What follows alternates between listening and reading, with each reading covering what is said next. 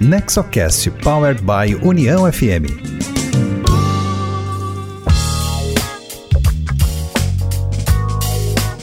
Olá, olá, esse é o NexoCast, o podcast sobre governança corporativa, inovação e empreendedorismo voltado ao desenvolvimento com foco nas famílias empresárias.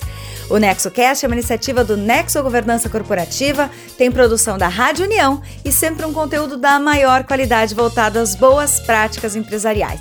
Você pode escutar o nosso podcast pelo site do Nexo, que é nexogc.com.br, pelo site da Rádio União, que é uniãofm.com.br, e também pelos principais aplicativos de áudio. Siga o NexoCast, receba em seu aplicativo cada episódio novo que entrar na rede. Eu sou Cristina Pacheco, jornalista, diretora de comunicação do Nexo, e hoje o NexoCast conversa com Vicky Bloch. Vicky Bloch é psicóloga, consultora de altos executivos, tem mais de 30 anos de experiência profissional, já comandou a área de recursos humanos de empresas do setor financeiro, de serviços e industrial.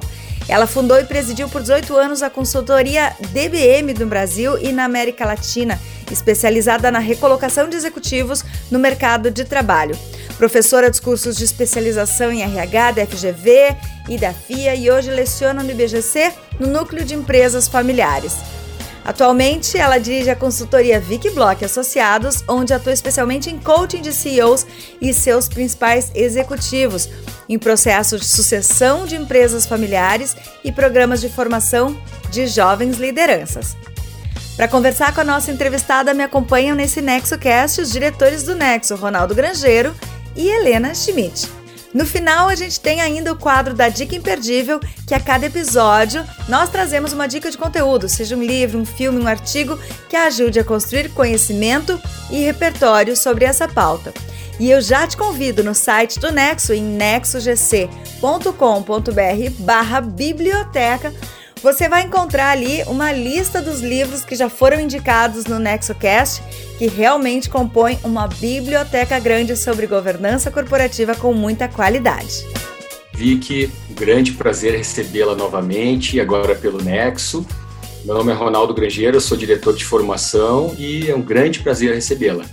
Agradecer vocês todos, gentileza de lembrar sempre de mim, é, espero que a gente hoje tenha um tempo bom, né, para poder falar desses assuntos tão complexos, né?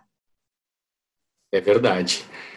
Vicky, então vamos começar entendendo um pouco sobre a questão da sucessão é, de liderança, sucessão em empresas familiares.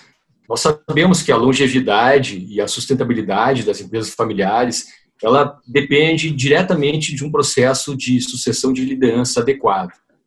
Qual seria o melhor momento, o momento mais adequado para uma família empresária iniciar esse processo de planejamento da sucessão? Ronaldo, talvez a resposta que eu vou dar, vocês vão dar risada, mas é desde que a criança nasce. eu estou é, tô brincando aqui um pouco, mas na verdade é assim, é, uma das coisas mais importantes que, que um, que um empresário pode fazer na vida é olhar efetivamente com esse olho clínico para os seus filhos, né? É, é incentivar é, os seus filhos a, desde pequeno, desenvolverem suas competências. Eu estou falando empresário, isso vale para qualquer um de nós também, mas, mas eu estou falando especificamente aqui para o empresário, porque ele, ele tem uma perspectiva de deixar um, uma, um patrimônio, um legado é, para aqueles que, que vêm na sua sequência. Né? É, o fato de você pôr um olho clínico nas, nos jovens que estão vindo na sua família vai dando também para você a, o quanto de investimento e em que direção você deve fazer para cada um deles. Cada um é um indivíduo. E acho que esse é o primeiro grande desafio, né? O pai poder dizer que cada um dos seus filhos é diferente e a relação com cada um deles é diferente também, né? É, é muito difícil, principalmente para empresários, é, distinguir os seus filhos. A tendência é dizer todo mundo é igual, todo mundo vai ter a mesma coisa, é, todo mundo vai fazer a mesma coisa, né? É, e a gente sabe que a vida não é assim, né? É, a gente sabe que os pequenos também têm suas individualidades também tem seus desejos, também tem as suas, o seu jeito de fazer coisa, né? E, portanto, algumas vezes você vai se surpreender pelo seu filho, que vai sentar na tua frente e vai dizer que ele quer ser cineasta é, e não quer ouvir falar no negócio que ele tem, né? É, que ele vai que ele vai por um restaurante porque a gastronomia é alguma coisa que é, e isso sempre é um choque, né? É, então acho que assim o investimento para a sustentabilidade, a longevidade do seu empreendimento está na, tá na consciência de que desde cedo você tem que fazer investimentos de crescimento, mesmo que seja é, para filhos que não querem participar do processo. Eles têm que ser pessoas independentes e capazes do seu sustento, para que eles não sejam acionistas é, que pressionem o negócio em busca de, de patrimônio sem, no momento, o negócio poder fazer. Então, é, desde o começo, desde que nasce.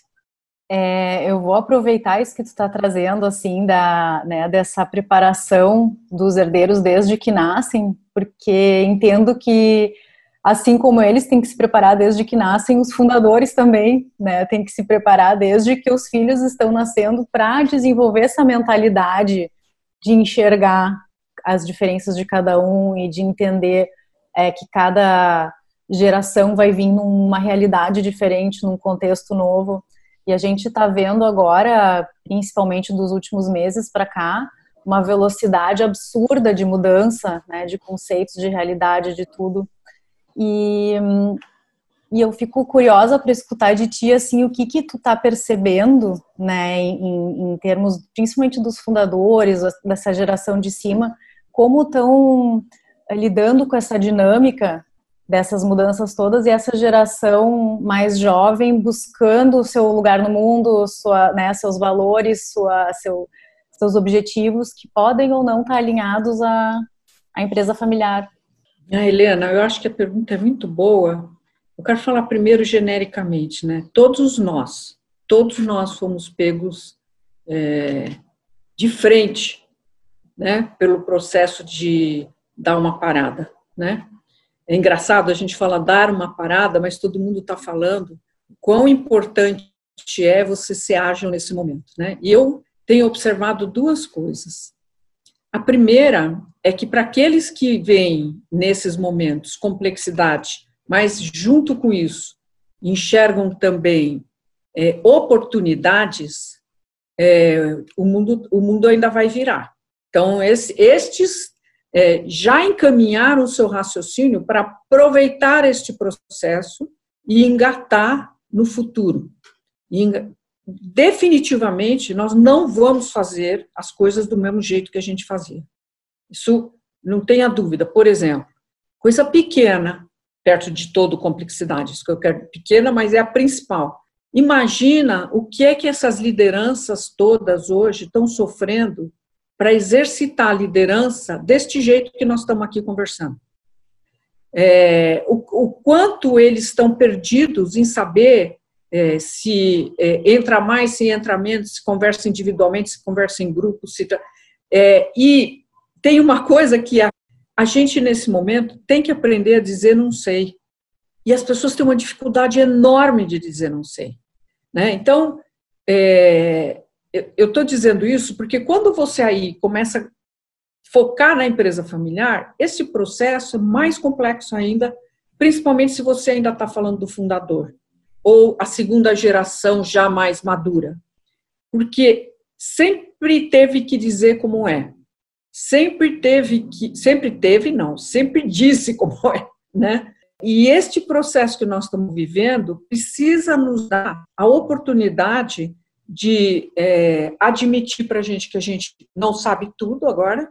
É, segundo, que a solução não necessariamente está no seu nível seguinte, né? E que a gestão por horizontalidade se dará mais rapidamente do que a gente imaginava. Significa horizontalidade, eu estou dizendo assim, você vai precisar dar espaço para aqueles que estão nos níveis menores da organização. Aliás, vai ter que dar espaço? Não, eu vou dizer para vocês, espantosamente, boa parte das soluções está vindo desses níveis. Então, a horizontalidade tem um ganho que é gente que nunca pôde falar ou nunca pôde se expor para o grupo, está conseguindo fazer. E às vezes com um ganho para a organização maravilhoso.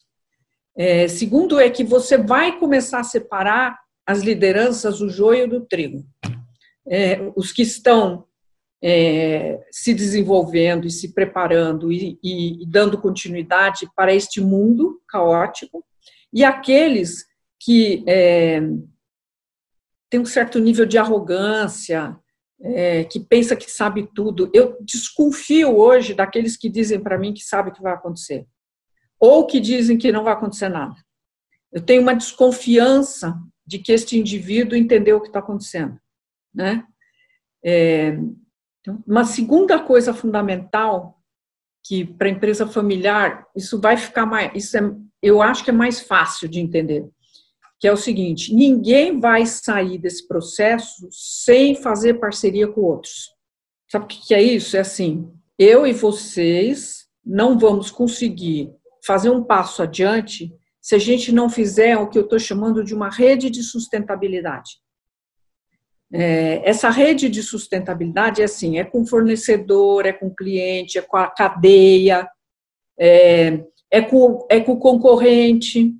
É, e quando a gente fala da empresa familiar, é assim: não tem chance de sair disso se você não tiver dentro do, do da, da, governança familiar né, essa noção clara de que você não sai sem o outro.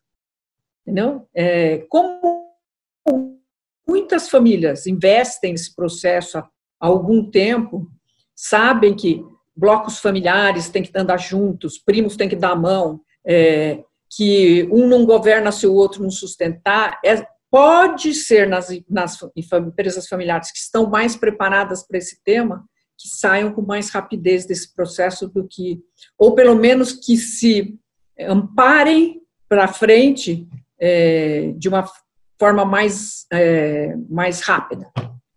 É, é, realmente a questão da, de, de ter essa participação né, das, de todos os níveis de liderança nesse momento e, e, ter essa, essas parcerias cada vez mais estreitas tem uma relevância muito grande. Aproveitando esse gancho, é, eu li um artigo teu recentemente muito interessante que fala dos trade-offs de decisões que as lideranças estão enfrentando, as dificuldades nas decisões enfrentadas pelas lideranças nesse momento. Então, eu queria que tu falasse um pouco mais sobre isso, né? É, quais são os principais desafios que as lideranças estão enfrentando hoje é, nesse momento da Covid dentro das empresas familiares, nas tomadas de decisões?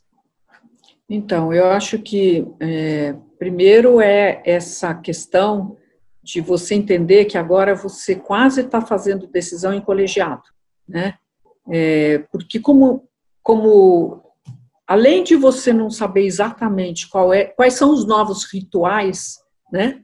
É, eu estou falando rituais de gestão, é, rituais de como é que a gente vai lidar um com o outro nesta relação aqui, né? É, então, como você vai precisar fazer mais é, gestão por colegiado, as decisões serão mais compartilhadas, serão mais, é, mais socializadas. Talvez eu diga melhor com essa palavra. Eu, eu, eu gosto de usar palavras não muito comuns para a gente poder pensar um pouco a respeito, né? É, e por isso eu estou falando de que não empresas, por exemplo, que estão com silos de gestão, teriam muito mais dificuldade de sair desse processo do que aquelas que já fizeram é, essa, essa coisa do team building, do colegiado, da capacidade de trabalhar junto com o outro, porque nós vamos ter que descobrir soluções novas, né? Nós vamos ter que descobrir, principalmente, é, soluções novas no tratamento com o outro. É, é assim, essa, essa parada deu para todas as pessoas em todos os níveis entender quais são as suas prioridades, né? Deu para entender é, que estava no mato sem cachorro, entendeu? Tá dentro de casa com um computador na frente, três crianças correndo em volta, é, tendo que resolver o problema do almoço e a compra do não sei o quê, e o chefe enchendo a paciência dele para resolver uma pilha de, de coisas. É, se você perguntar para qualquer pessoa, ela diz que está trabalhando muito mais do que ela trabalhava. Né? Por demanda maior, mas também porque está se escondendo atrás do trabalho para não ter que resolver os outros aspectos que estão no entorno. Né? Então, eu acho que assim, nós vamos ter uma. uma vai descer um pouco a, a, o poder de decisão, vai horizontalizar mais, e isso é um choque se você tem na sua empresa familiar ainda um sistema hierárquico de controle e comando muito forte. Essa, essa transição toda de estilo de liderança, de estilo de gestão, é muito grande, né? De, de horizontalizar algo que vem mais rígido ou mais definido. E, na tua opinião, onde as empresas familiares podem buscar suporte para conseguirem fazer essa transição de uma forma mais é, mais suave ou, ou, menos traumática, tanto fora quanto dentro da governança, né? Se a gente pensar é, nos fóruns que... da governança também. É. Vamos pensar nos vários fóruns, né? É, eu acho que no grupo de acionistas, por exemplo, eu acho que você é, precisa fazer um programa é, focado na discussão desses temas, trazendo gente de fora para refletir junto com os acionistas.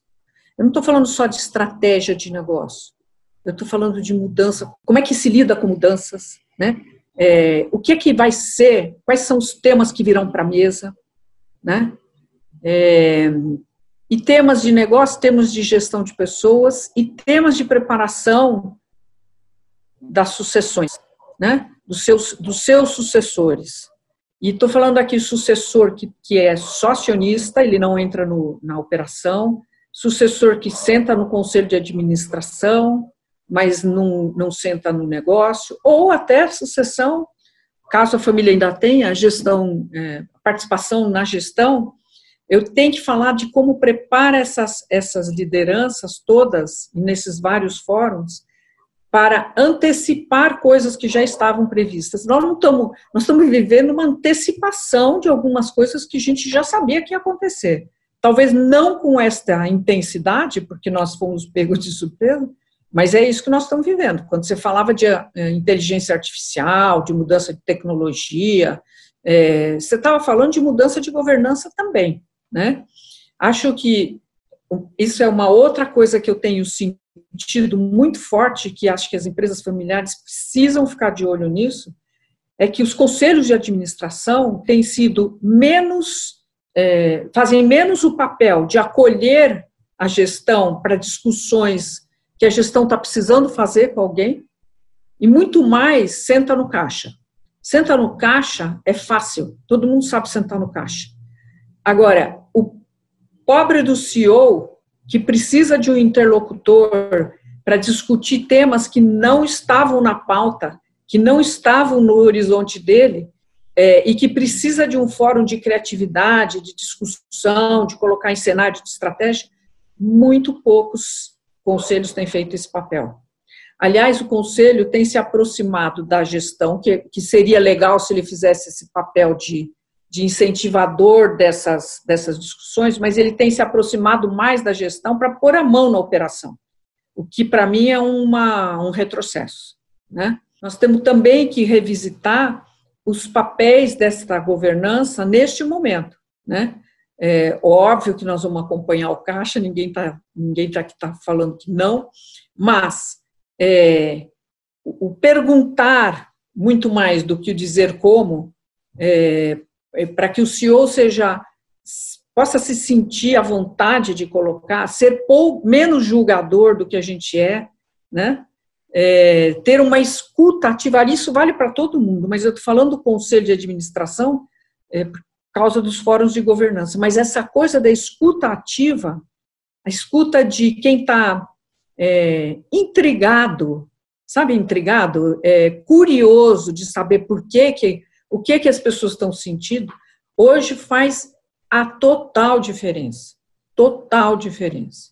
Bom, é essa questão do perfil desse novo é, conselheiro nesse momento era a próxima pergunta justamente que eu ia te fazer. É. E vamos imaginar o seguinte: é, todos os papéis eles têm que ser revistos, repensados. Qual seria o papel do novo sócio nesse momento? De trazer um novo sócio, Ronaldo? Não, qual, qual o papel de um sócio, do proprietário do negócio, né? a visão, a visão do proprietário, do acionista. Qual seria a mudança de perfil, ou quais são as características mais importantes de um acionista hoje, nesse momento? Ah, é difícil generalizar, né, Ronaldo? Mas eu vou tentar ver se eu consigo falar para vocês é, meu, meu sentimento, que é assim: é, eu já fui dona de empresa, né? Então eu, eu sei que a gente tem um enorme apego pela cria, né? A gente tem uma paixão pela cria. Né? Então eu sempre fico imaginando que é, nesse momento o desapego ao aquilo que eu fiz sempre de um jeito para poder fazer de outro é a coisa mais complexa que o fundador vai passar. O fundador, e se ele deixou para os seus herdeiros este mesmo sentimento de paixão pelo negócio, é esse o maior obstáculo que a gente tem se a gente não usar a favor. Não é que a gente tem que se desapaixonar, mas a paixão, ela precisa se ela precisa se focar na essência e não nos detalhes, né? É, a sua capacidade de se transformar e, e, e empresário e investidor e em, em, em, ativos, em coisas, né? não, em, não só em dinheiro, mas em ele ele é muito muito safo. São pessoas assim muito é, criativas, eles percebem coisas que os outros não percebem, por isso que eles, por isso que eles fazem sucesso, né? É, então, usar isto a favor deste momento pode dar uma alavancada no negócio é, que faz todo o diferencial. A outra coisa que eu acho que empresários fazem bem é se juntar né? Em se juntar é assim, esta rede, eu chamava assim, você precisa fazer networking, rede de relacionamento e tal. Hoje eu estou chamando de rede de sustentabilidade.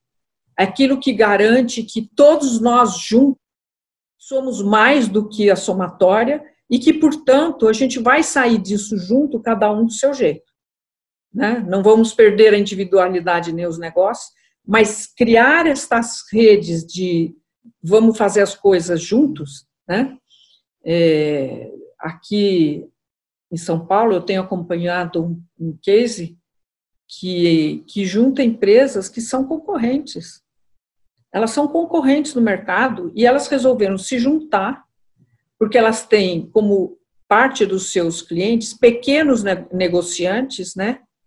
É, e elas resolveram financiar os pequenos negociantes significa o seguinte: eles não deixarão de receber seus produtos, mas eles terão um tempo no, no terão um, um espaço no tempo para pagar. E eles se juntaram porque eles são complementares e alguns são até concorrentes. Então, eu acho que assim, esta percepção de que nenhum país sairá sozinho desse processo, que nenhum governante fará coisa sozinho diferente, que nenhuma empresa vai sair sozinha disso e que nenhuma liderança vai ser capaz de resolver o problema de uma organização ou de um grupo de pessoas sozinho. Que agora, esse momento, é o momento do exercício é, de cidadania, mas também de rede de sustentabilidade.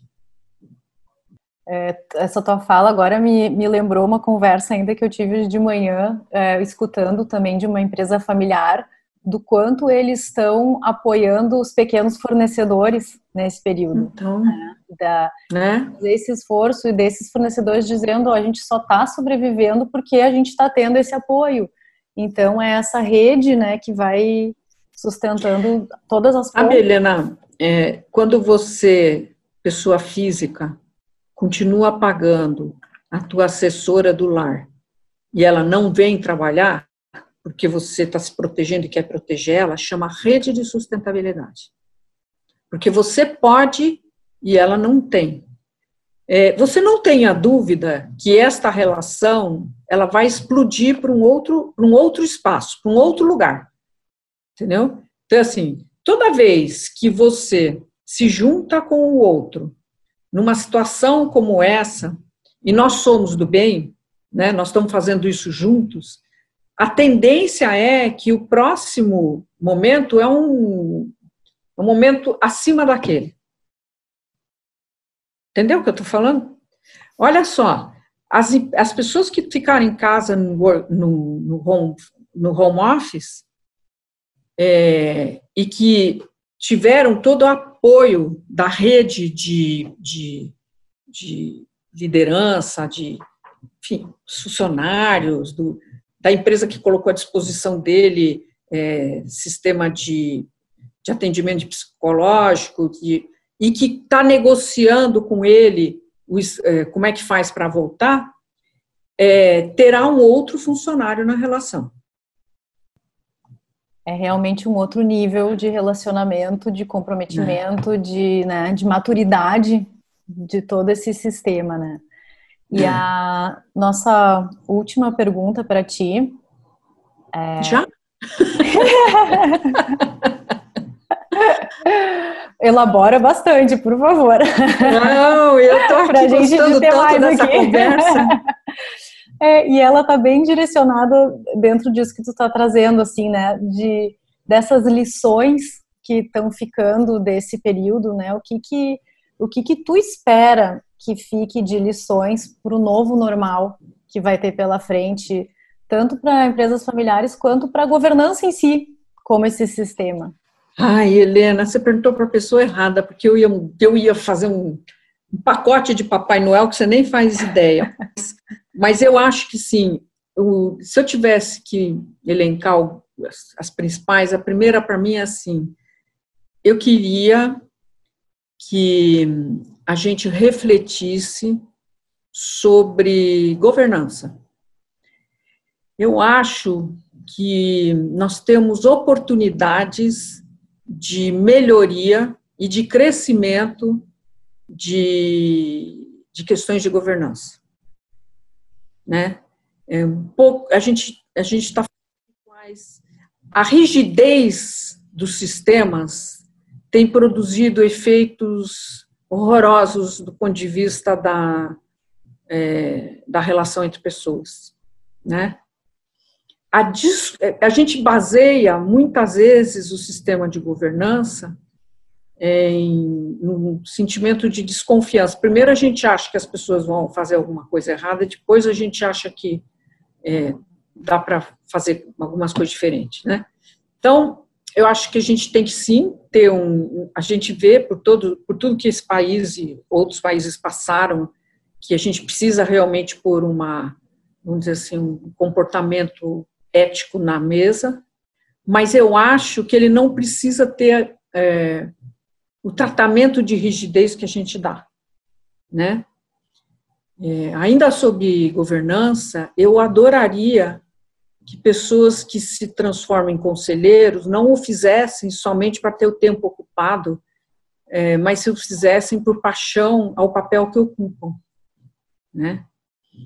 É, bom, então, isso é um, é um desejo, e acho, eu acho pessoalmente, que, que essa, essa revisão será necessária. Por quê? Porque como a gente foi atropelado por um processo, e a gente vai ter que fazer muita coisa antecipada a este processo, e governança ia passar por esse processo de revisão também, eu acho que está na hora da gente fazer, né?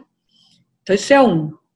O segundo, eu, eu, eu tenho o desejo, mas eu acho que não vai ter outro jeito, de que as lideranças passem por um processo de autoconhecimento e de assumir um pouco que dá para fazer as coisas de outro jeito também, né? Que a gente já sabia que controle e comando já foi, mas tem gente que acha que pode, né? que pode continuar é, achando que sabe tudo. Então, a gente não sabe. Tanto que a gente viu, a gente não sabe nada, né? é, talvez a coisa mais complexa desse processo tenha sido o seguinte: um dia se acordava diziam para você que se você tossir é um problema. No outro dia se acordava, você dizia: não, não, não, não é tossir, é se tiver diarreia. Não, não, não, não. Daí no outro dia era assim: não, não, não é bem isso, é a somatória dos dois. É, quem teve não vai ter de novo. Não, não, não, vai ter sim, ou não sabemos. Então, este processo é, é que eu acho que a gente tinha que aproveitar para dizer um dia de cada vez, né? A gente vai aprendendo com o momento. E eu acho que isso vale para a gente fazer uma reflexão sobre liderança, entendeu? É, o modelo anterior não serve. O modelo anterior ele não permite esta, essa rapidez que a gente está precisando de soluções ou de posturas novas, né? Ele não vai responder também às demandas individuais, né? Porque preparem-se, vocês vão ver o que é fazer um processo de seleção daqui a pouco. É, as pessoas vão vir com cardápio, né? É, então é bom a gente estar preparado. E aquela coisa que a gente falava, que todo mundo achava que era teórico, que gestão agora vai ser muito mais é, individualizada, que os processos de massa não vão funcionar. Vão funcionar sim, porque o cara que você disser, você vai ficar três dias em casa e dois você vai vir, ele vai dizer assim: não, eu não vou não. Eu tenho mãe e pai em casa de 90 anos, não vou. Então você tem duas alternativas: manda o cara embora ou você flexibiliza, né? É, coisas que são um benefício para um, para outros são um sacrifício. Então nós vamos passar por esse processo de individualização também, né? Eu vou adorar isso. Eu vou adorar isso. Eu acho que vai ser uma coisa muito desafiadora, mas muito humana, digna, de, tra de tratamento respeitoso. Não quero estourar o tempo. Não? então, e, e, aí vamos focar na empresa familiar, que é assim, para as pessoas que estiverem me ouvindo, que são da geração que está na hora de, de passar o bastão, eu vou dizer para vocês assim: olha, eu acho que é um momento bem bom para a gente olhar um pouco para essa questão da sucessão é, com muita seriedade, porque a preparação dessas pessoas é fundamental. Não dá para ficar testando, é assim, ver se dá. Quem sabe se a gente puser ele um pouquinho mais ali, dá. Não, é uma coisa, tem tecnologia e tem investimento para fazer. Por outro lado, é, esperem que vocês vão receber perguntas, vocês vão receber, é, a geração vai puxar vocês para ajudá-los a passar por essa transição. Fiquem por perto, se atualizem, né? principalmente se atualizem. Vocês não precisam aprender a lidar aqui com o Zoom, com essas coisas todas que também já me ensinaram como é que faz, mas precisa saber o que, que é que o que, que é esse modelo novo. Não precisa atuar nele, mas para poder conversar, porque eu, os jovens vão precisar, vão precisar de um porto firme, né? Alguém que faça a pergunta.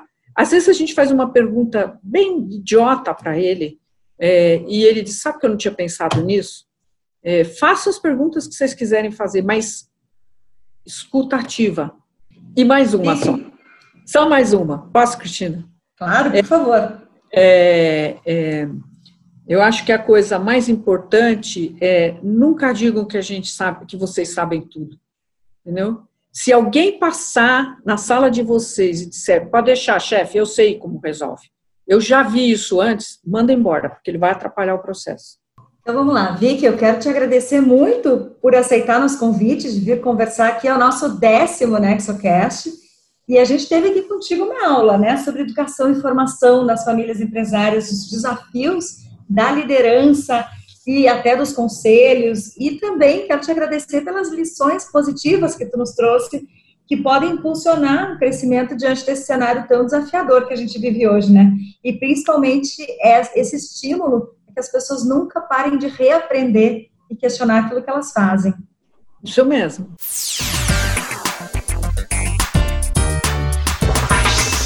Vamos lá, agora estamos agora... naquele momento que eu vou te pedir uma dica importante que tu possa compartilhar é. conosco de alguma leitura que tu gosta, que tu acha que ah, pode contribuir.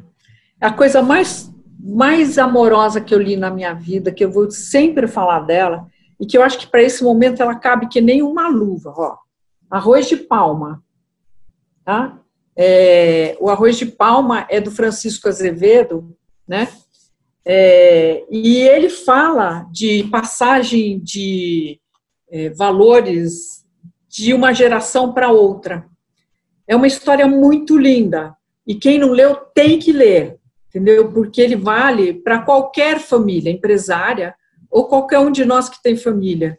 É, e eu acho que a gente está precisando é, ler coisas é, que nos estimulem a alma, entendeu?